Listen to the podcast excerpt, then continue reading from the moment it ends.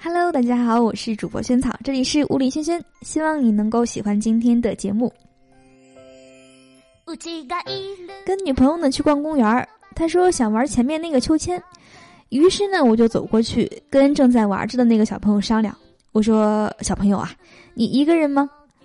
小朋友看着我点点头，于是呢我笑着对他说，哦，那让给我玩吧，要不然我打死你。爸，这是我男朋友。哎呀，你妈该多失望啊！你怎么就找了一个这样的呢？哎，爸，你怎么可以这么没有礼貌？太过分了！哦，我又没对你说。看来这个当爹的是指责这个女儿的男朋友没眼光啊，看上自己女儿了。气温指标四十度，酷暑难耐。你说打个伞吧，一个大老爷们儿显得太娘了。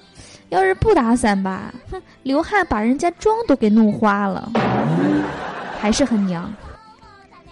某男子问大师说：“大师，我女朋友虽然有优点，但是缺点让我难以忍受，怎么样才能让她只有优点没有缺点呢？”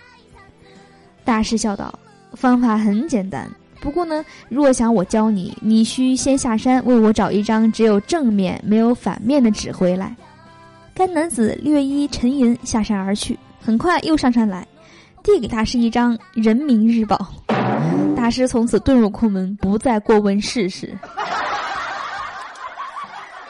A 说：“我女朋友跑了，我好伤心呀，怎么办？怎么办？”B 说：“你他妈活该，谁让你充氢气的呀？充氢气，看来这女朋友是充气的呀，好像懂了。”篮球队的教练呢，在开会的时候抱怨说：“我们球队的配置太差了，现在需要一个投篮的。”过了一会儿呢，助理教练领着机器猫走了进来，说：“哎，教练，哎，你看他的头够不够蓝？投篮的。”我老婆是一个刁蛮任性的人，今天呢，她又哭着吵着要买名牌包包，我抬手就是一个耳光，对她喝道：“还要不要？”她看了我一眼，继续大哭。我心一狠，连续扇了十几个耳光，喝道：“还要不要？”终于迫于我的威严之下，他不再哭闹了。看着这头母老虎被我制服，我摸了摸早已红肿的脸，笑了。兄弟，你这是自虐呀！昨晚呢，准备了一颗钻戒向女朋友求婚，但是他拒绝了我说：“不可以，你是有老婆的。”我说我知道呀，要不然你以为钻戒哪来的？感情是从老婆手上退下来的。在家里呢，如果发现小强了，千万不要一脚踩扁，因为如果母小强肚子里的卵被踩出来，过段时间呢就会孵化出很多很多小强。